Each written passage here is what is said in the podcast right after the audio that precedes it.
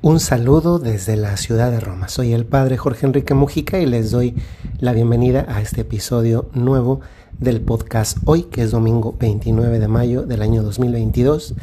el último domingo del quinto mes del año, el último domingo del mes dedicado en la Iglesia Católica a la Santísima Virgen María. Qué impresionante cómo se nos va el tiempo. Yo no sé si a ustedes les sucede que a veces recuerdas y, te, y pasa que uno recuerda y ese recordar le hace pensar que hace apenas unas semanas, o al menos esa es la impresión, apenas estábamos en, en Semana Santa. Y le da la impresión a uno de que hace un mes estábamos apenas en Navidad y el tiempo corre y no se detiene.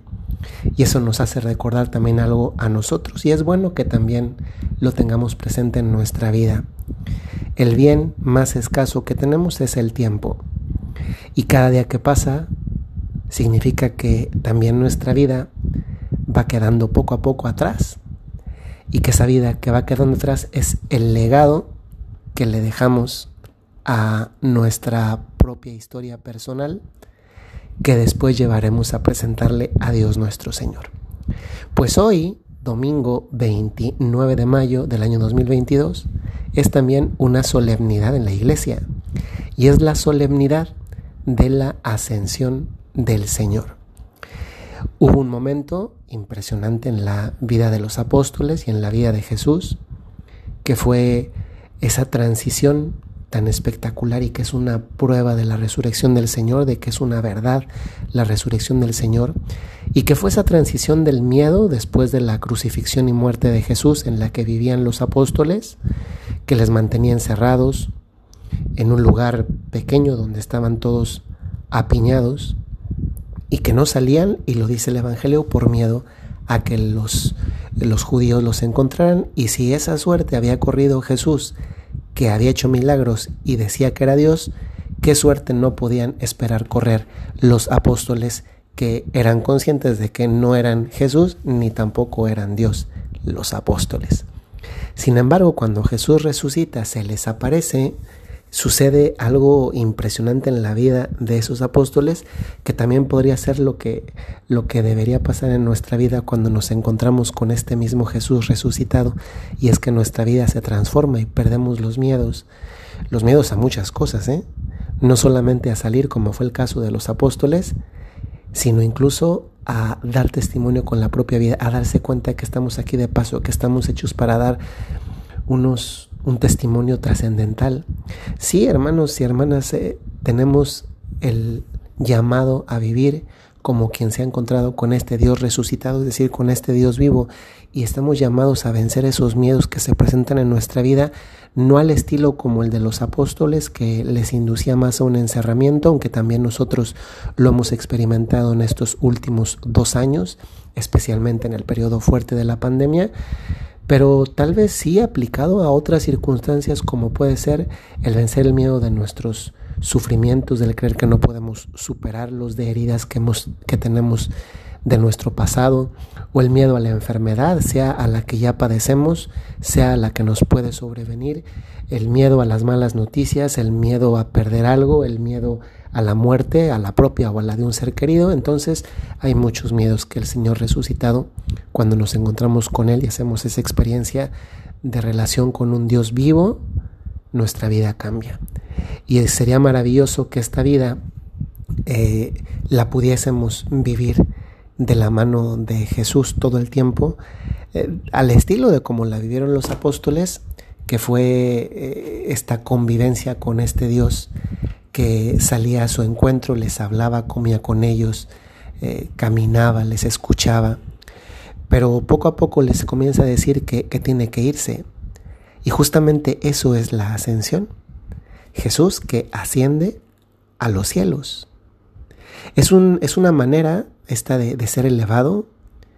de también elevar nuestra propia mirada, pero no la mirada solamente la física, no solamente esa, esa mirada la física, sino también la mirada interior al cielo, es decir, a nuestra patria definitiva, por mucho que pudiéramos estar sufriendo y también por mucho que podamos estar gozando, nuestra patria definitiva, el lugar definitivo, no es aquí en la tierra. Estamos de paso, somos peregrinos. Y el hecho de que Dios se vaya podría crearnos la nostalgia de decir, Señor, no, pero si estábamos tan a gusto contigo, contigo nos, sentíamos más seguros, tenemos esa seguridad. Y Jesús cuando se va, y justamente la ascensión, esto es significativo, no se les olvide, lo que voy a decir a continuación, la ascensión se celebra precisamente una semana antes que la tercera gran fiesta cristiana, que es Pentecostés. Hay una jerarquía de fiestas también en la iglesia por importancia y la primera, la número uno, la, el trío de las fiestas VIP de la iglesia, la número uno es la Pascua, el domingo de Pascua, la segunda es la Navidad y la tercera es Pentecostés, la venida del Espíritu Santo, el nacimiento de la iglesia, el cumpleaños de la iglesia. ¿Cuándo nació la iglesia? Ahí en Pentecostés, Pentecostés con la venida del Espíritu Santo. Y entonces este Jesús que se va, es verdad, se van, no, no, lo vuelven a ver de la misma manera, no vuelven a convivir, a estar con Él de la misma manera que después de la resurrección hasta el día de la ascensión, que es esa presencia real, cercana, que le escuchan, que lo ven, que lo tocan, que, que, que se sienten seguros, que se sienten contentos. Pero Jesús, al irse, eh, estos hombres, pues sí, se experimenta una cierta nostalgia como cuando uno quiere tanto a alguien y se va y no lo va a volver a ver cerca de nosotros. Y eso yo lo quisiera aplicar en esta ocasión también